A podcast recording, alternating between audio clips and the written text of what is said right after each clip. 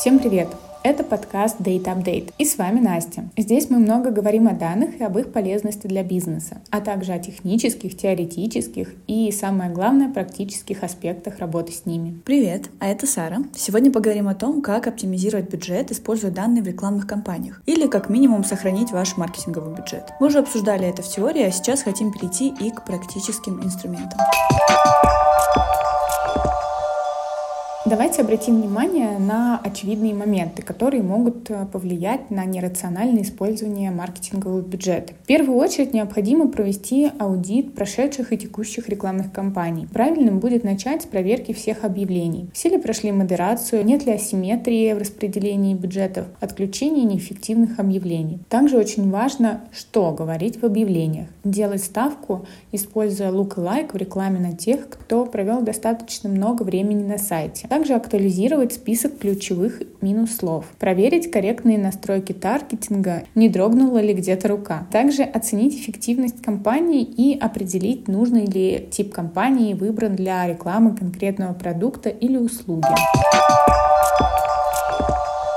Далее стоит обратить внимание на путь пользователя на то, как он идет по воронке и где отваливается. Для этого не обязательно использовать дорогие аналитические системы. Для базовых вещей подойдет даже Яндекс Метрика. По ней можно узнать точки входа и выхода сайта, какие страницы привлекают больше трафика, отследить активность на определенных страницах. Потом мы определяем, какие страницы или элементы, если у вас лендинг, конвертят лучше. Следует отслеживать количество обращений, сделок с определенного триггера на сайте. На основе полученных данных экспериментируйте с креативами, посылами, контентом, отслеживайте, какие каналы отрабатывают лучше и на основе каких предложений удается заполучить больше клиентов. Эта аналитика может помочь не только отделу маркетинга, но и отделу продаж, а также продуктовой группе. В этом случае я говорю об изменениях продукта, услуги на основе поведения пользователей. А, важно понимать, что рациональное использование бюджета складывается не только из грамотной настройки рекламных каналов, но и зависит от качественного предложения и креатива. Если сделать кликбейтный заголовок, то бюджет может улететь, как говорится, в трубу, без каких-либо видимых для бизнеса результатов. Также влияет и юзабилити сайта. Пользователь пользователь обратил внимание на рекламу, перешел по объявлению, но не разобрался, как оставить заявку или сделать заказ. По итогу этот пользователь не сконвертируется в покупателя, хотя были все шансы.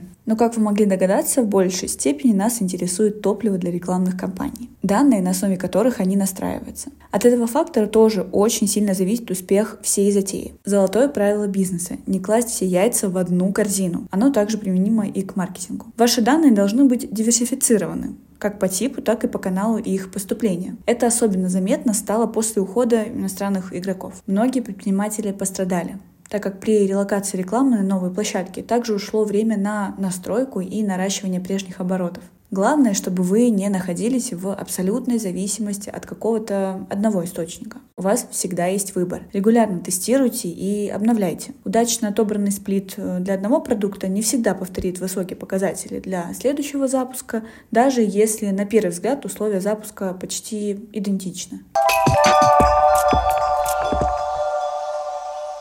Какие есть варианты? Использовать базовые настройки площадок. Казалось бы, что может быть проще, самый очевидный вариант. Но не все так просто, как хотелось бы. Рекламные кампании на их основе не всегда показывают желаемые результаты. Отчасти поэтому так стремительно начал развиваться тренд на First and Third Party Data. Однако полностью исключать этот вариант не стоит. Во-первых, он подойдет для бизнеса в самом начале пути. Вы соберете базу для сравнения. Во-вторых, все очень относительно. С одним критерием результат не оправдал ожиданий. С другим набором настроек настроек компания окупилась. Например, при рекламной кампании на охват с широким запросом только на женщин разных возрастов, это вполне реальная история. Второй способ — использовать собственные данные.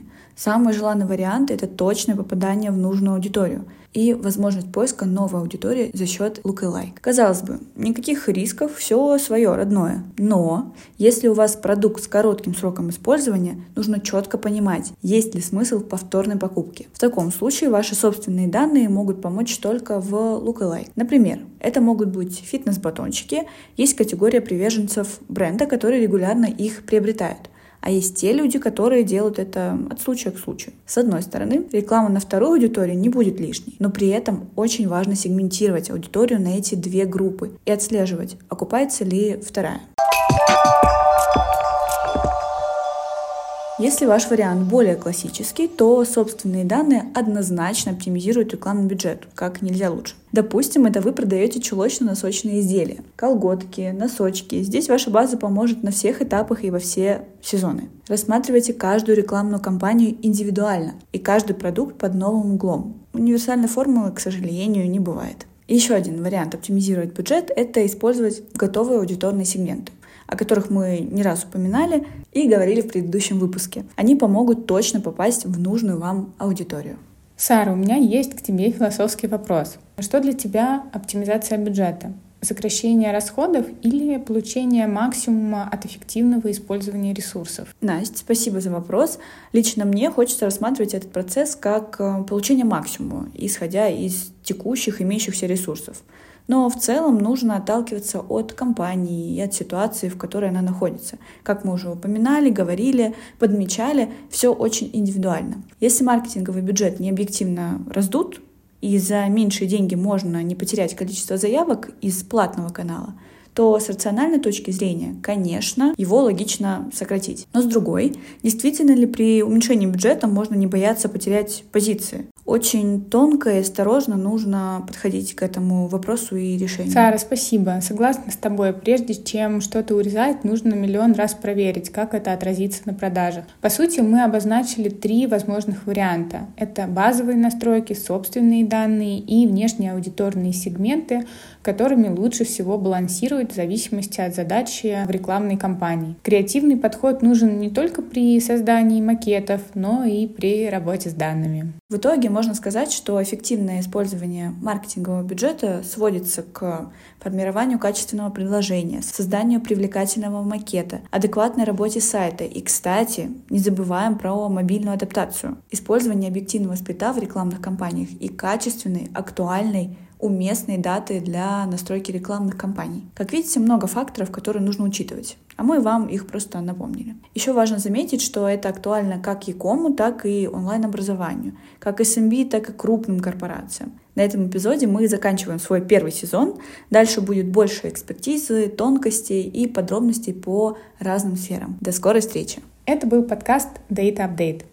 И помним золотое правило. Правильное предложение в правильное время и в правильном канале. До встречи в новых выпусках.